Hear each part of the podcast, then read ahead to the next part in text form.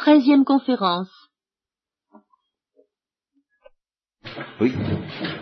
Eh bien, ce matin nous allons parler de la messe, puisque nous avons évoqué ça un peu hier. Nous allons parler de la messe, nous allons parler de la Sainte Vierge, nous allons parler de la compassion, nous allons parler des stigmates, nous allons parler des sacrements en général, nous allons parler du caractère original de la grâce chrétienne, et tout ça euh, en assez peu de temps quand même, parce que tout ça se tient de manière extrêmement étroite dans, euh, dans mon esprit, et j'espère dans la vérité. Alors, pour éclairer ma lanterne, le plus simple est de partir des stigmates. Euh, les stigmates de François d'Assise, ce sont les plus indiscutables, enfin, en tout cas les plus indiscutés, et aussi les stigmates de Catherine de Sienne.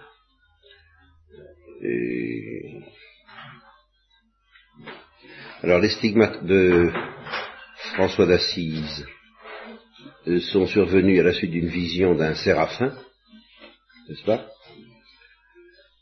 Et les stigmates de Catherine de Sienne sont survenus à la suite d'une vision du Christ ressuscité, Christ glorifié.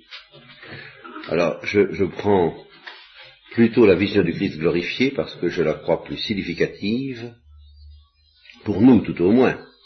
Et je suppose que François d'Assise a très bien compris la même chose que ce que je vais vous dire là, en voyant ce séraphin qui était l'instrument du mystère des stigmates d'une manière que je ne comprends pas moi-même, que je faudrait que je connaisse le rôle exact des anges, mais précisément ça nous confirme qu'il y a un rôle des anges très mystérieux au service du Christ et au service de son action sur nous. Mais alors, dans le, le cas de Catherine de Sienne, euh, donc elle a vu le Christ en gloire, elle a vu les plaies sous forme de gloire aussi, c'est-à-dire sous forme de points lumineux particulièrement beaux. Il y a une beauté particulière des plaies du fait qu'elles sont un signe d'amour. Elles sont la manifestation de l'amour, et ceci éternellement. Ça fait partie de ce que j'appelle d'ailleurs la dimension éternelle de la croix ou de la passion, en ce sens que c'est de toute éternité que Dieu nous a aimés de cette façon qui aboutit à la croix. Alors, Catherine de Sienne a donc vu ça, et alors de ces cinq plaies sont sortis une sorte de laser. si vous savez ce que c'est qu'un laser, n'est-ce pas? C'est un rayon lumineux dirigé de, euh, je crois quel est le terme technique, peu importe, euh, et pénétrant. Alors c'est un peu ça. Euh, les, cinq rayons, à une vitesse assez modérée d'ailleurs, se sont approchés de son propre corps, les bras étendus en croix, et l'ont marqué, stigmatisé, blessé, et par conséquent, ils ont réalisé de manière spectaculaire, charismatique, évidente, ce mystère d'être crucifié par la gloire.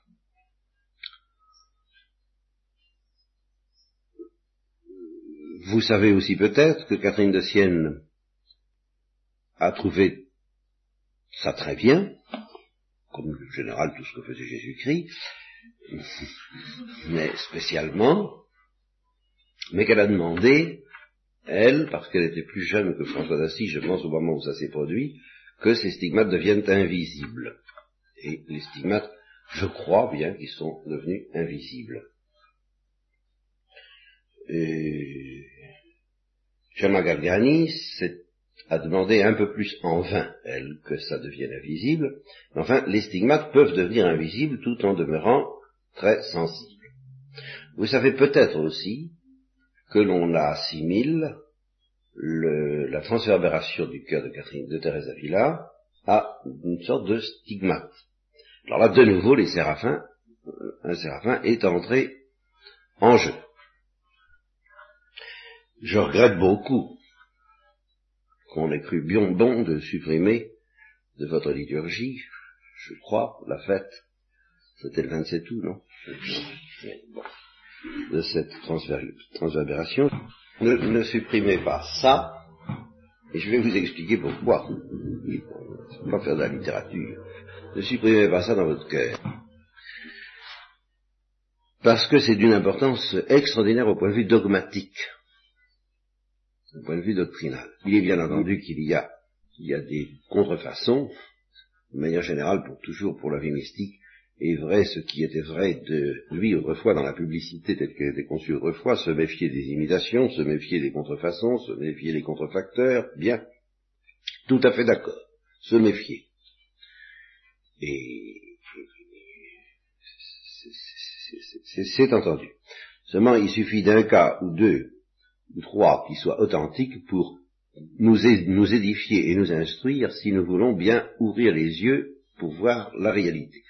Alors, je ne dis pas, c'est déjà plus difficile de suspecter les stigmates d'un saint canonisé.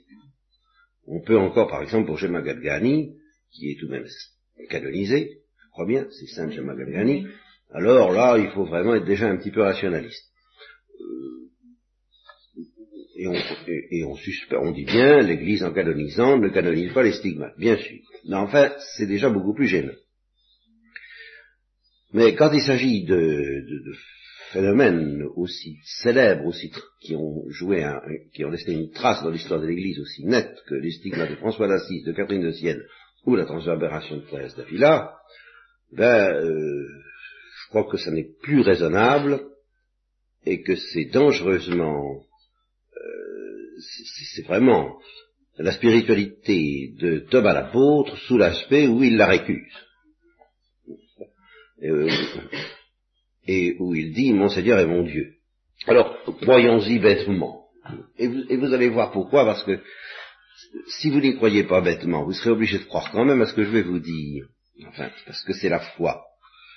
Mais vous aurez plus de mal que si vous croyez bêtement au stigmate. Vous aurez beaucoup plus de mal. Et si j'avais pas cru bêtement au stigmate, j'aurais jamais pu vous dire ce que je vais vous dire, qui est au-delà des stigmates euh, j'entends au-delà des stigmates visibles et même plus que ça. Non seulement il peut y avoir des stigmates invisibles, mais il peut y avoir des stigmates insensibles. Alors là, vous me direz, d'accord, euh, ça devient complètement invérifiable. Bien sûr. Mais est-ce que c'est la sensibilité qui est l'essentiel de cette affaire? Voilà la question. Et quel est l'essentiel de cette affaire? C'est que l'âme et le corps conjoints de François d'Assise, de Catherine de Sienne, de Thérèse d'Avila, ont été crucifiés par la gloire du Christ, ont été marqués par le sceau du Christ crucifié et ressuscité. Parce que là, c'est imbattable. Et c'est imbattable parce que là, on rejoint la formule de Saint Paul, je porte sur moi, que personne ne le méprise, les stigmates du Christ. Je ne sais pas s'il dit crucifié ou ressuscité, en tous les cas, quand il s'agit de cette histoire-là, le moment qu'on porte en soi les stigmates du Christ, ce sont les stigmates du Christ crucifié, bien sûr, et ressuscité aussi parce que c'est un mystère de gloire. C'est parce qu'il est ressuscité que le Christ a ce pouvoir de nous infliger ça. Or, la foi nous enseigne en effet que nous portons un sceau. Il y a le caractère baptismal, et puis il y a cet instinct de l'Église qui est irrécusable, qui justement définit le mystère de la messe comme nous allons le voir, de nous faire contempler le Christ crucifié et ressuscité. Si l'instinct d'Église poussé par le Saint-Esprit nous fait contempler le Christ crucifié et ressuscité, eh bien, ça, c'est que ça nous rapproche tout de même, elle tend à se rapprocher en tant qu'épouse de la situation de François d'Assise et de Catherine de Sienne, contemplant d'une manière privilégiée le Christ crucifié et ressuscité. Alors je ne vois pas pourquoi on distinguerait les phénomènes d'autant plus que si on croit un tant soit peu que c'est un charisme et non pas une maladie chez François d'Assise, au moins, et Catherine de Sienne, en plus, alors il faut se rappeler la grande doctrine selon laquelle tout charisme est une manifestation exceptionnelle et spectaculaire, et exceptionnelle en tant que spectaculaire, de quelque chose qui euh, est permanent en tant que non spectaculaire, qui est universel en tant que non spectaculaire. Vous voyez? Qui n'est pas universellement spectaculaire, mais qui est vrai pour tous et que nous ne comprenons pas, et que certains saints reçoivent justement le charisme à l'usage de ceux qui ne comprennent pas, euh, de rendre spectaculaire.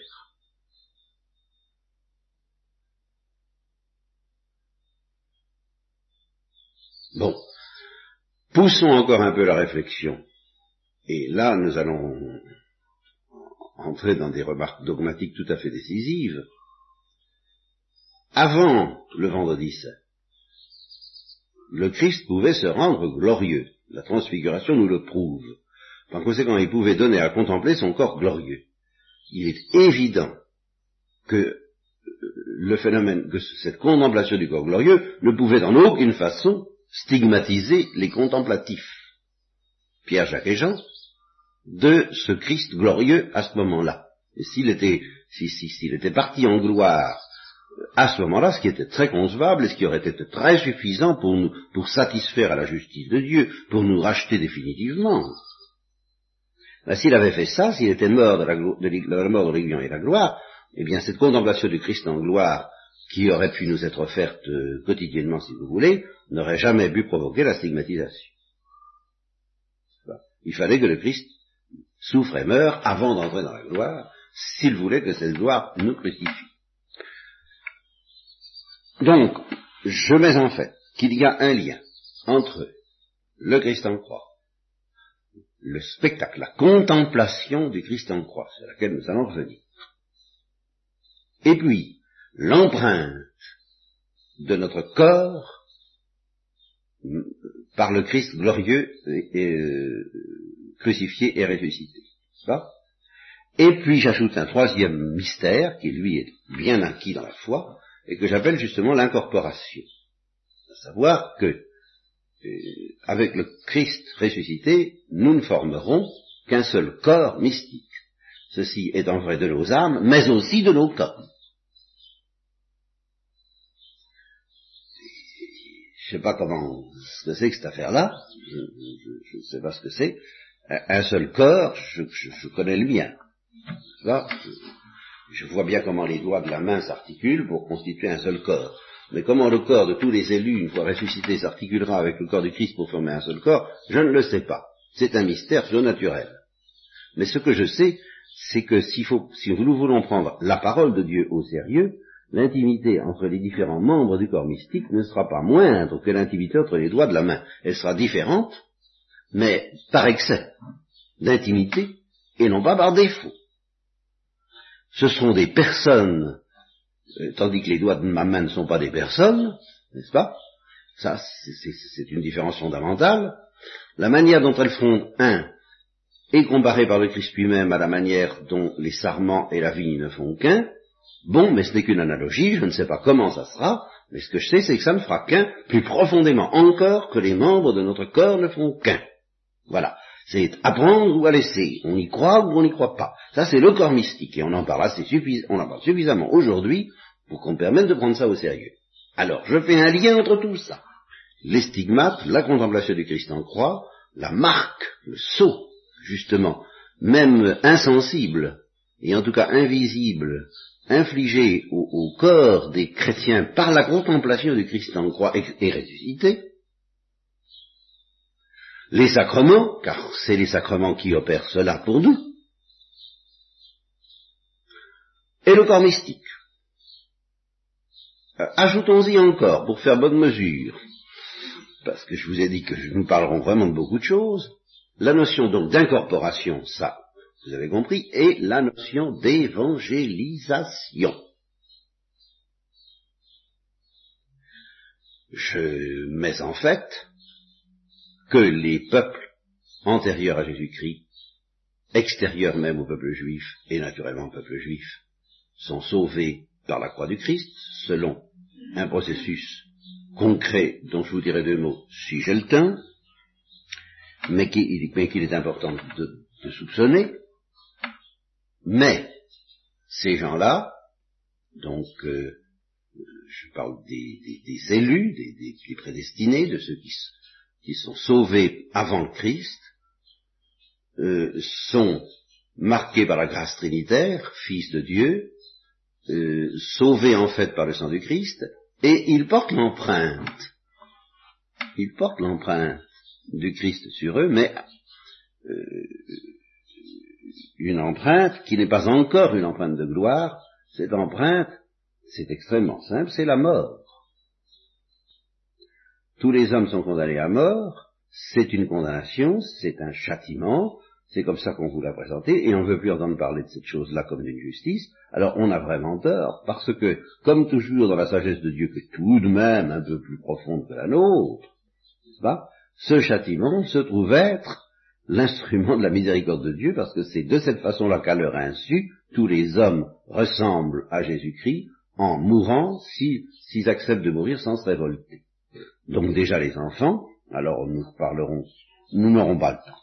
Mais euh, j'ai bon espoir pour les enfants parce qu'ils portent quand même euh, l'image. Voyez-vous? Et c'est ça qui va faire la grande différence entre la grâce chrétienne et la grâce avant Jésus-Christ, c'est que c'est une image sans être encore une empreinte. Parce que pour porter l'empreinte de la mort du Christ, il faut que la mort du Christ ait eu lieu et que le Christ soit ressuscité et puis que physiquement il puisse nous toucher. Voyez-vous, c'est ça qui va être la grâce chrétienne. Ben, le Christ n'existant pas, il ne pouvait pas toucher les, hommes, mais les hommes pouvaient être tout de même configurés.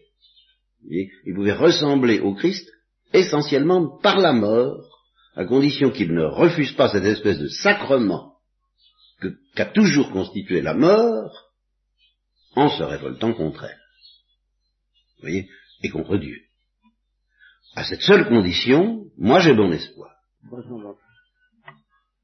Donc, la grande différence entre les élus d'avant Jésus-Christ ou les élus de l'Amérique avant Christophe Colomb, n'est-ce pas? Ce qui, ce qui, était pratiquement dans le même cas qu'avant Jésus-Christ, il faut être sérieux. Bien.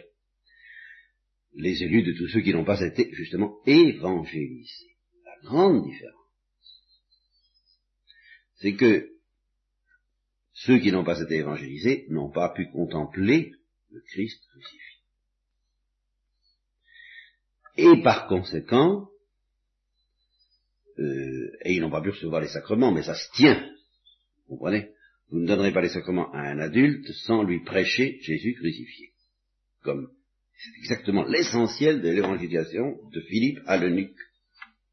Vous voyez, il lui a annoncé Jésus-Christ, chapitre 53 d'Isaïe. Il lui a présenté Jésus christ et ressuscité. Il lui a enseigné cela, l'eunuque a dit d'accord, j'y crois, bon, il l'a baptisé. Eh bien ça, tant que Jésus crucifié n'est pas annoncé, ça n'est pas possible. Par conséquent, je dis le mystère des stigmates, de l'emprunt, dont nous voyons tout, le développement suprême dans le cas de François d'Assise, ne peut pas être offert à ceux qui ne sont pas évangélisés. ça ne veut pas dire qu'il ne faut pas être sauvé, et à l'image du Christ, mais ce n'est que l'image, ce n'est pas l'empreinte. Voilà, il faut subir.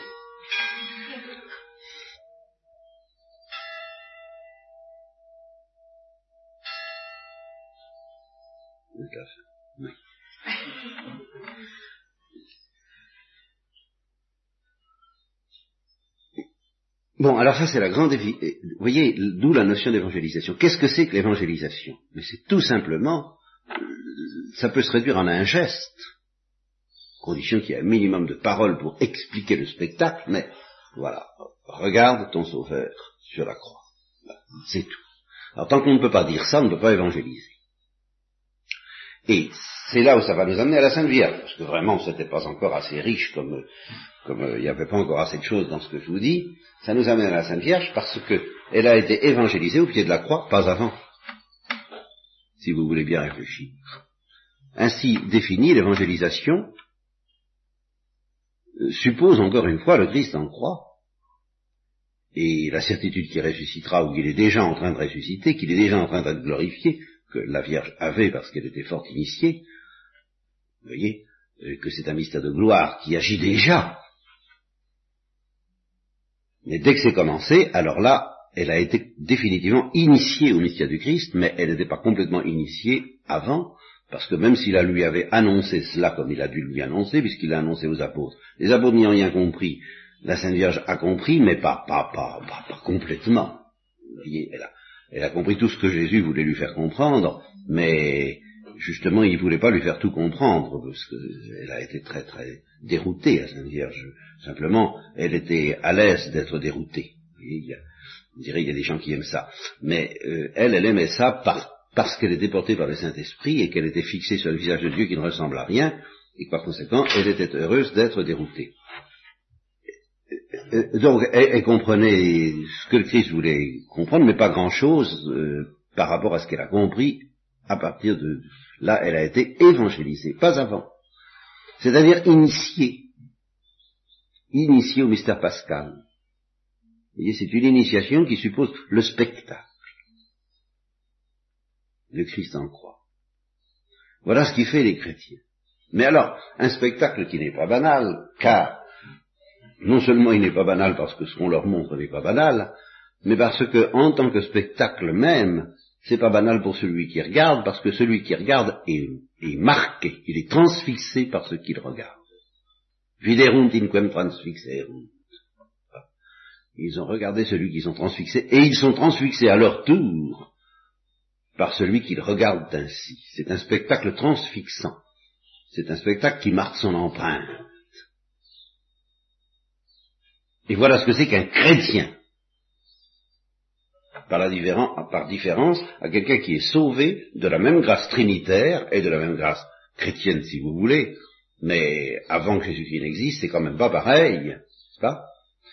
Alors, si je creuse la différence, je dirais avant que Jésus-Christ n'existe, la grâce, c'est essentiellement la grâce, c'est-à-dire que c'est quelque chose de trinitaire qui fait désirer le Christ, qui fait désirer le Sauveur, dans une grande obscurité par laquelle on lui ressemble à l'avance puisqu'on est dans la mort, et que ainsi euh, on, souffre de cette situation.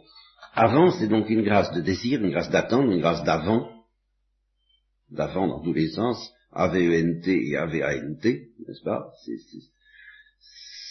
C'est vraiment une grâce en attente, et la preuve, c'est que une fois mort, les plus grands saints ne voyaient pas Dieu face à face. En conséquence, c'est une grâce où la gloire n'était pas encore là. C'est une grâce en, marche vers la gloire, c'est vraiment un germe, mais euh, c'est pas une grâce qui est une irradiation de la gloire, c'est ce que je vous ai dit. Voilà ce que c'est qu'un chrétien, c'est quelqu'un qui est initié par la gloire de Jésus-Christ. Alors lui, il n'est pas encore dans la gloire, mais il est déjà porteur par la stigmatisation c'est-à-dire par l'empreinte que met en lui ce spectacle du Christ crucifié, eh bien, il est déjà marqué au fer rouge par la gloire de Jésus. Voyez, voilà la différence entre un chrétien et un non-chrétien. je les suppose tous deux en état de grâce, tous deux habités par la vie trinitaire, tous deux enfants de Dieu. N'est-ce pas? Eh bien, l'un est marqué au fer rouge par la gloire de Jésus déjà présente, déjà existante. Et, c'est la gloire du Christ crucifié. L'autre ne l'est pas. Pas encore. C'est-à-dire qu'il faudra attendre la résurrection des corps pour que son corps soit marqué à son tour. Et qu'il s'incorpore, qu'il soit incorporé. Il ne peut pas être incorporé. Il peut être trinitairement sauvé et, en union spirituelle avec Jésus-Christ, mais il ne peut pas être en union corporelle avec Jésus-Christ. Avec la gloire du Christ. Il ne peut l'être qu'à la résurrection des corps. C'est pour ça le mystère de la descente aux enfers, où il a ouvert la porte du ciel, parce qu'il était là, et qu'il a pu ainsi donner la gloire au moins à l'âme de ces morts, puisqu'ils n'avaient pas encore de corps, ils ont été glorifiés dans leur âme, puis ils seront glorifiés dans leur corps, la résurrection des corps. Mais ils n'ont pas pu être glorifiés avant Jésus-Christ. Voyez, c'est ça. Tandis que nous, du fait que Jésus-Christ est là, nous sommes déjà glorifiés dans l'obscurité de la foi, mais c'est un autre mystère, qui est le mystère de l'initiation, de l'évangélisation, de la stigmatisation, car c'est la même chose, et de l'incorporation déjà à la gloire du Christ crucifié.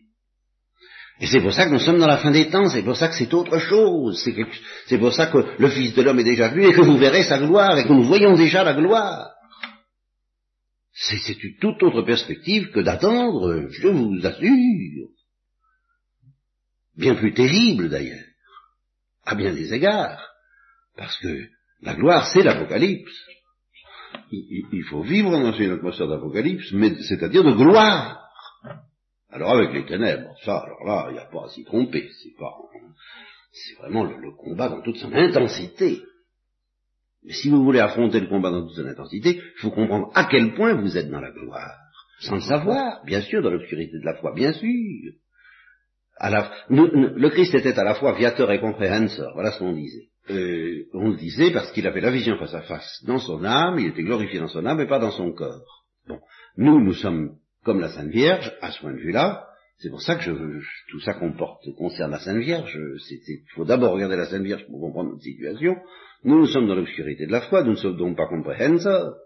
Mais, et c'est ça qu'il faut bien souligner, à cause de la stigmatisation, ou des sacrements, ou de l'initiation, ou de la contemplation, ou de la messe, tout ça, ça se tient, nous sommes quand même déjà dans la gloire, dans notre corps et dans notre âme, à travers l'obscurité de la foi, nous sommes possédés par la gloire.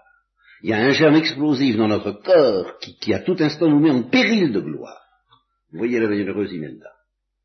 Et puis en même temps, ben, nous sommes en péril de mort, de la mort dans l'aiguillon et le péché, parce que nous restons des pécheurs, cernés par le péché, et invités à prolonger dans notre corps ce qui manque à la passion du Christ. Vous voyez comme tout ça se tient.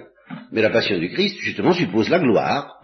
Donc quelqu'un qui n'est pas menacé par la gloire ne peut pas prolonger dans son corps ce qui manque à la passion du Christ. C'est dans la mesure où nous sommes menacés par la gloire que nous sommes aussi menacés par la mort dans l'union et le péché. Ça, ça ne fait qu'un. Alors nous n'avons pas la vision face à face, d'accord, mais c'est le même mystère de gloire et de mort qui s'agit en nous. Jacob et Ésaü, dans le sein de Rebecca. Ben voilà, nous sommes un peu dans cette situation-là. Ça fait du ramdam. Ben, c'est l'Apocalypse. vous voyez à quel niveau il faut quand même comprendre ces choses. C'est en pensant à la Sainte Vierge, au pied de la croix où elle a été stigmatisée, je le maintiens, d'une manière insensible peut-être, mais j'y crois pas parce que la liturgie faisait dire euh, Felices sensus beate Mariae Virginis, que euh, obtuerum, obtinerum, je crois, palmam martyris ut cruce domini sine inventiere mortis.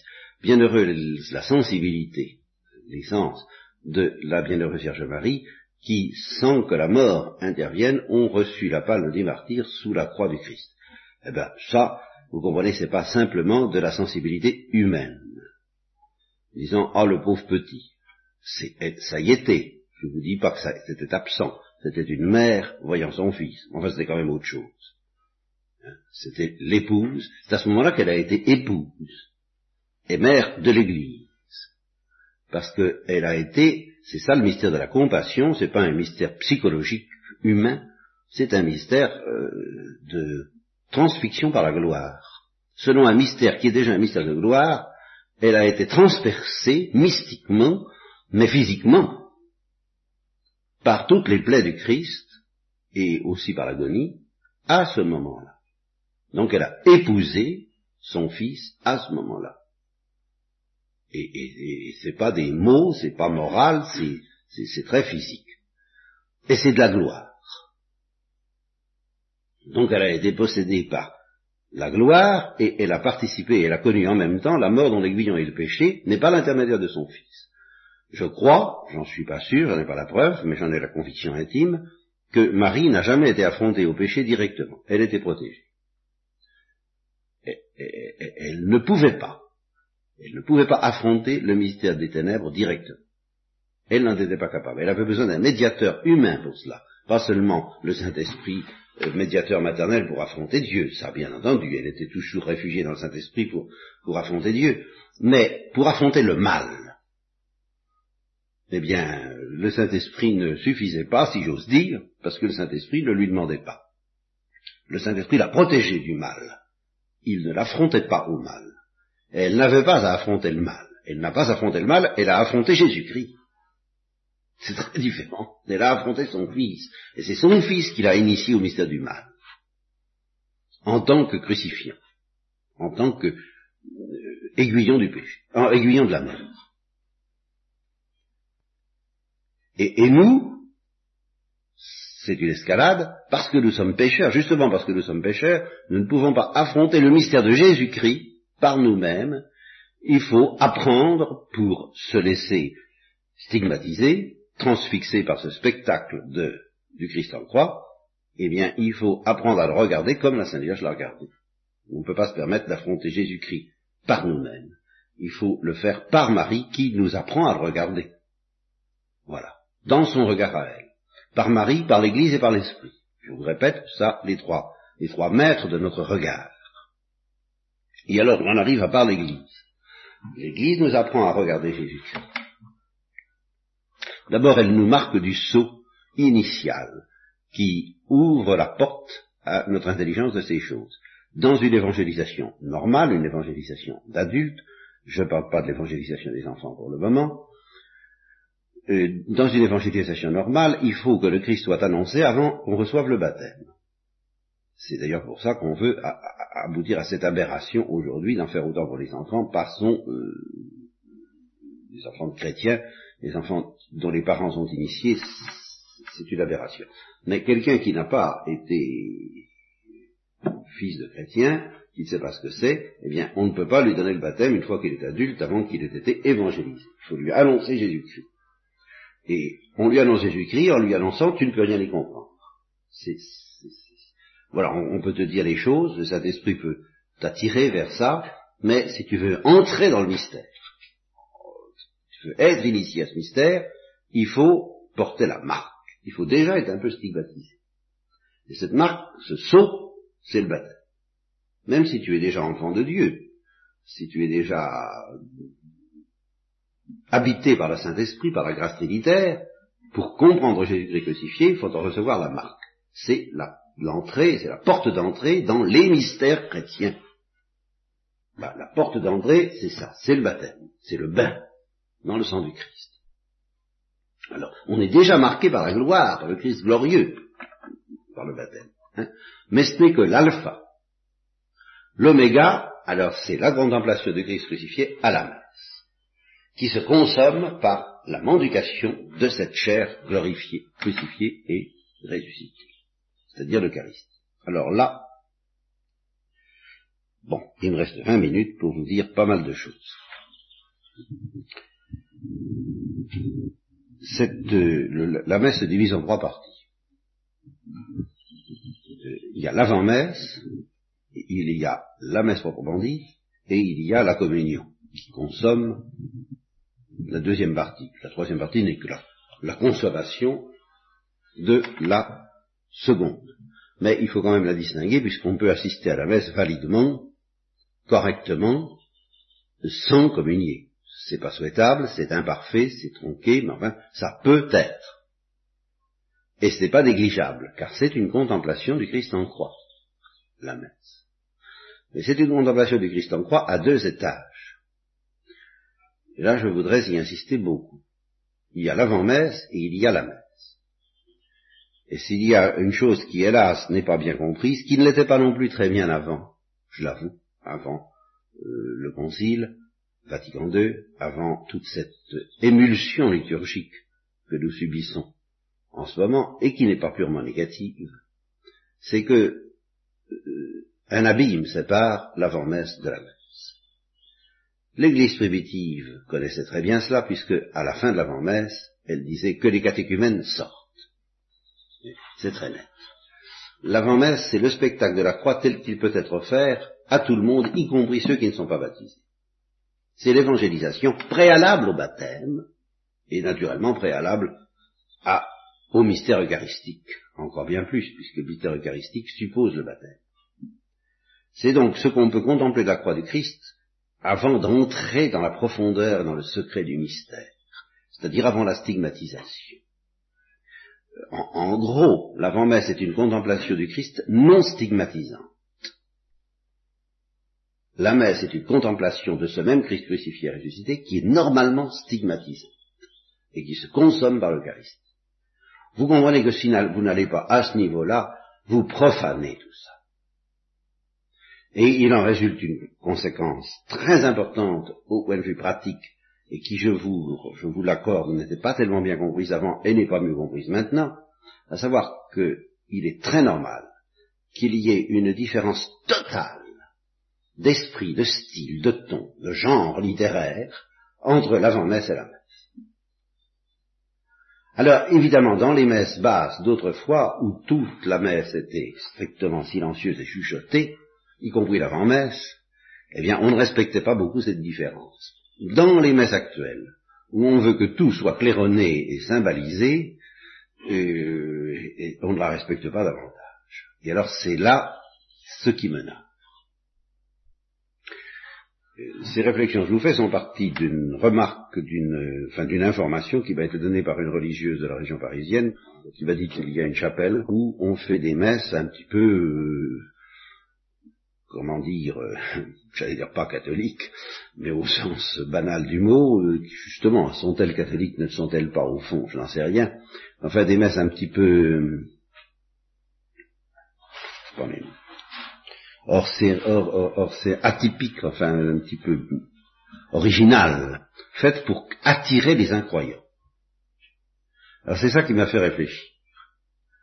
Je me suis dit, mais enfin, est-ce que la messe est faite pour attirer les incroyants? Distingo. L'avant-messe, oui. Alors là, tout ce qu'on voudra. Là, je suis, je suis prêt, à condition que ce soit, d'une part, licite, c'est-à-dire autorisé par la hiérarchie. Enfin, si j'étais évêque, ce que Dieu nous laisse. Euh, je crois que je serai très très large pour l'avant-messe. Et je vais vous dire pourquoi, avec j'ai quand même des arguments très traditionnels en faveur de ça. Alors là, j'admettrais qu'on fasse n'importe quoi, ou enfin n'importe quoi, ou presque, pour, à condition, à condition que ce soit tout de même pour nous orienter vers le spectacle du Christ crucifié. Mais alors avec des chants, avec des hymnes, avec la, la, la, musique populaire, pop si vous voulez, tout ce que vous voudrez, euh, si ça attire, si ça aide à, évangéliser, si ça aide à évangéliser. Des gens qui, peuvent être très éloignés, qui ne comprennent rien, baptisés ou non, mais qui ne comprennent plus rien, qui sont plus initiés, là. Bon, très bien. Et puis, à condition qu'au moment de l'avant-messe, au moment où se termine l'avant-messe, c'est-à-dire une fois terminée la prédication, alors là, que les catéchumènes sortent. C'est-à-dire que ceux qui ne comprennent rien sortent, et alors c'est le silence. Parce que la contemplation stigmatisante n'est pas du même ordre que la contemplation non stigmatisante. Là, c'est autre chose. Il s'agit de passer du visible à l'invisible, de la croix à l'onction qui stigmatise et qui glorifie à la fois. Il s'agit du fer, du fer chaud qui va nous cautériser. Il s'agit du charbon ardent, du séraphin. Vous voyez, on retrouve notre petit séraphin, hein, euh, qui va nous brûler les lèvres et le cœur. Mais ça, c'est pas avec lui, en s'excitant l'imagination qu'on y arrivera. C'est pour ça qu'il faut aussi bien interrompre le chemin de croix, qui est très traditionnel, vous voyez, et la lecture de l'évangile, que les chants et les danses euh, qu'on peut, imaginer très légitimement au cours de l'avant-messe. Il faut tout interrompre, parce que cette fois ce n'est plus l'Église qui agit et qui prie, c'est Dieu. C'est le Christ qui dit, bon, je vous ai fait la parade, on faisait ça l'avant-messe, venez, venez, entrez dans le cirque. Je, m'excuse de dire le cirque, mais je connais un prédicateur authentique qui, qui, parle du à propos de la passion du, du, Gugus, Jésus se laissant bafouer par les... Par, c'est très beau. Il s'est laissé mépriser comme un clown. Et ça, ça fait partie du mystère de la croix. L'abjection. Bon, eh bien, euh, entrer, entrer dans ce spectacle, eh bien, alors là, c'est la parade, c'est plein de lumière, c'est plein de bruit, c'est plein de sons, c'est plein de, et puis de spectacles sanglants aussi, parce que autrefois on représentait le mystère de la passion, ben ça c'est l'avant-messe.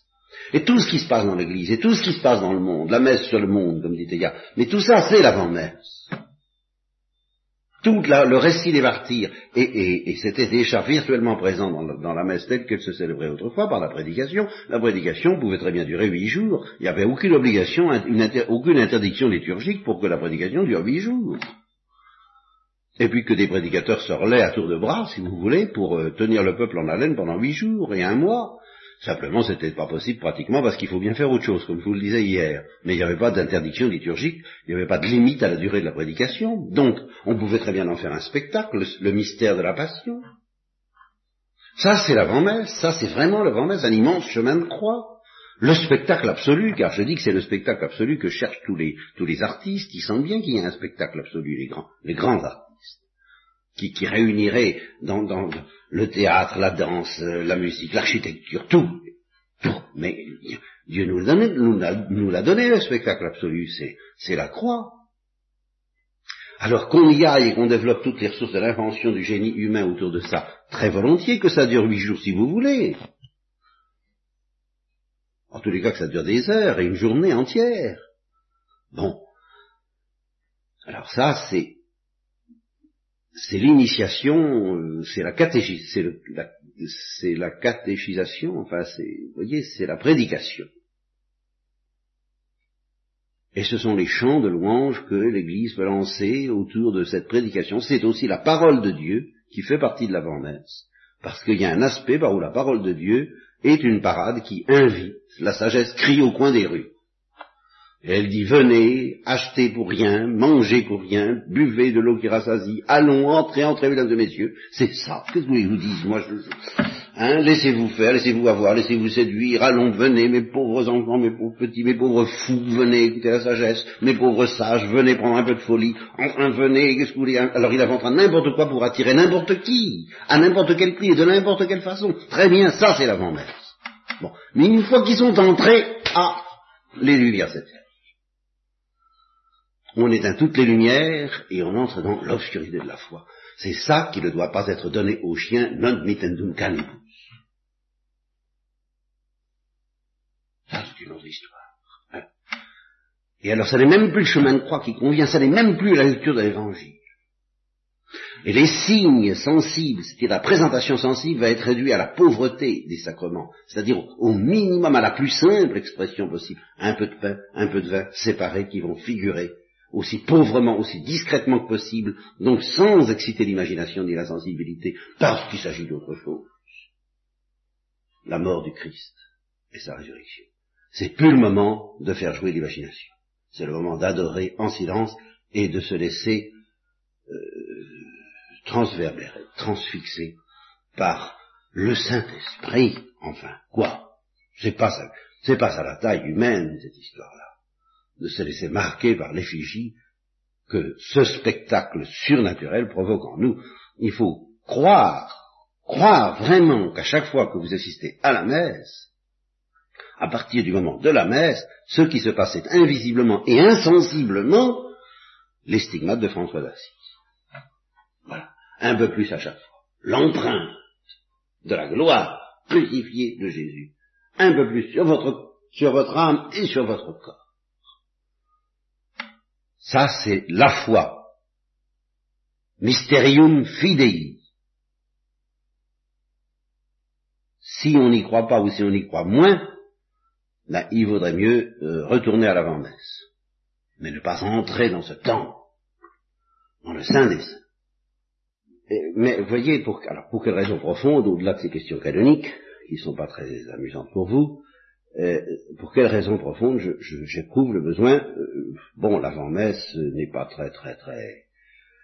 Elle pourrait être plus développée, bon, bah, très bien, mais après tout, l'avant-messe, toutes les prédications que j'ai faites depuis le début de la retraite font partie de l'avant-messe, vous voyez, et tout l'office que vous dites, que vous chantez, tout, tout, toute la vie de l'Église, c'est l'avant-messe.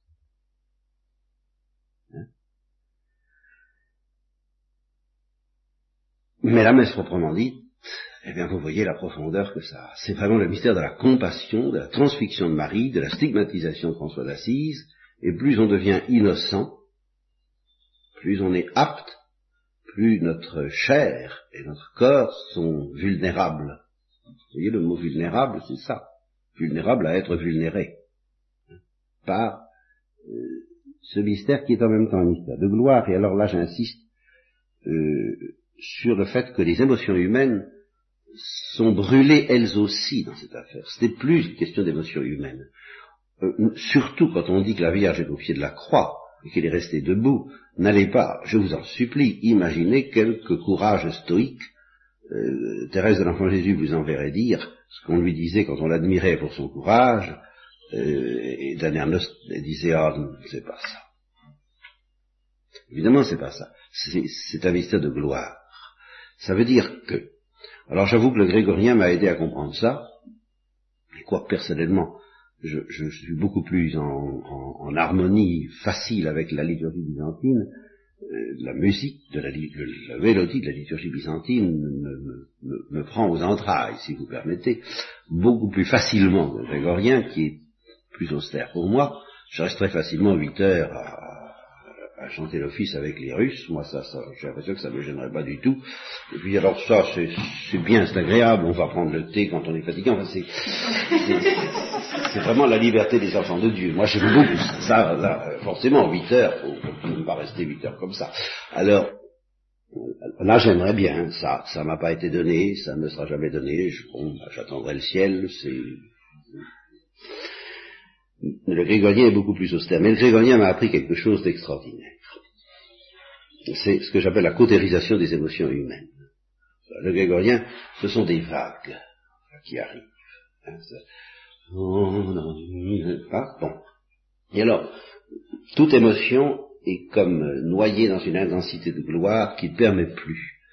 Euh, vous voyez, je, je, je voudrais m'expliquer là-dessus vous avez un spectacle émouvant, c'est comme le, la, gamme des sons. Ça devient de plus en plus aigu, puis à un moment donné, on n'entend plus rien.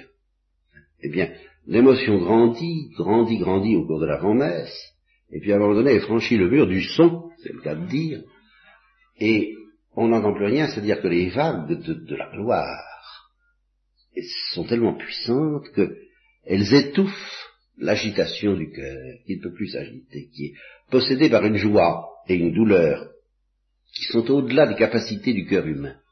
Voilà. Une joie et une douleur qui sont au-delà des capacités du cœur humain. Alors, à la limite, on pourrait dire qu'il ne sent plus rien. tout au moins qu'il est possédé par quelque chose euh, qui ne lui permet plus de s'agiter, qui est trop fort. Et ça, le grégorien l'évoque très bien les, émotions sont recouvertes par une nappe de paix infinie qui ne permet plus euh, à l'émotion, mais qui n'éteint pas l'émotion, mais qui la dépasse. De sorte que l'émotion n'est plus de mise, en quelque sorte. on, ne fait plus l'affaire, on ne peut plus, avec un cœur humain, être au niveau d'affectivité, d'intensité, d'amour et de douleur, qui est celui de Dieu. Nous entrons dans la sensibilité divine, si vous voulez celle dont je vous ai parlé, qu'elle est au-delà de notre sensibilité à nous, qu'elle est un mystère que nous ne comprenons pas. Alors, dans cette sensibilité divine, euh, notre cœur serait indécent. Il n'a plus qu'à rester tranquille et à se laisser brûler, ce qui est autre chose, par la paix, par le silence. Donc pas d'agitation. Alors c'est un petit peu quelque chose comme ça, le mystère de la compassion de Marie. Ce ne sont plus des émotions humaines les émotions humaines sont elles-mêmes crucifiées, si vous voulez. Elles n'ont plus le loisir de s'exprimer. Elles sont euh, oxygénées, brûlées, possédées par quelque chose qui est au-delà de l'émotion humaine et qui est l'émotion divine, mais qui n'est plus une émotion à la sauce humaine, ni même à la sauce angélique. C'est vraiment la paix de Dieu qui dépasse toute émotion. Voilà, qui dépasse tout sentiment, mais qui est un feu bien plus intense. C'est par excès, c'est pas par défaut que la paix de Dieu éteint toutes les émotions. Et alors, possédé par ça, ben, la Sainte Vierge était maintenue debout, évidemment, par la force de cette transfixion, de cette stigmatisation, de cette glorification initiale, et il ne lui restait plus qu'une seule émotion, euh, le désir. Le désir de quoi? Eh bien que cette union physique et spirituelle avec son Fils soit consommée. Alors, elle ne l'a été qu'à l'Assomption, selon un mode que je ne connais pas, c'est le mode de la gloire, mais je pense qu'en attendant, eh bien, il lui a été donné de creuser ce désir en lui donnant euh, une satisfaction très trompeuse de ce désir par la mendication du corps de Christ dans l'Eucharistie. Vous voyez, je, je, crois tout de même que la communion est une sorte de piège qui nous est offert par Dieu, c'est-à-dire qu'apparemment ça apaise notre faim et qu'en réalité ça la creuse. l'appétit vient en mangeant, c'est vraiment le cas de dire. C'est ça. Et ce spectacle, euh, dans la mesure où il est au-delà des émotions humaines, et c'est pour ça que je vous invite vraiment euh, à, à, laisser parler votre cœur humain pendant toute l'avant-messe, le récit de la Passion, pensez au, à la liturgie de la Semaine Sainte, alors là, allez-y, euh, oui, euh, bon, et puis sitôt que la messe commence, alors vos, émotions, votre sensibilité ne sont plus de mise. Là, il faut se plonger dans l'adoration obscure du, du, feu dévorant, il faut entrer dans, dans, la, dans la montagne de l'Oreb, se cacher dans le creux du rocher, et attendre que passe la gloire du Christ crucifié, euh, sans bouger, sans rien dire, sans... C'est plus la peine d'essayer de, de, méditer, vous voyez, c'est ce que dit Saint Jean de la Croix. Bon, ça, ça convient plus. Hein, il s'agit d'autre chose. Et alors, si vous vous laissez faire dans ce sens-là, vous aurez faim.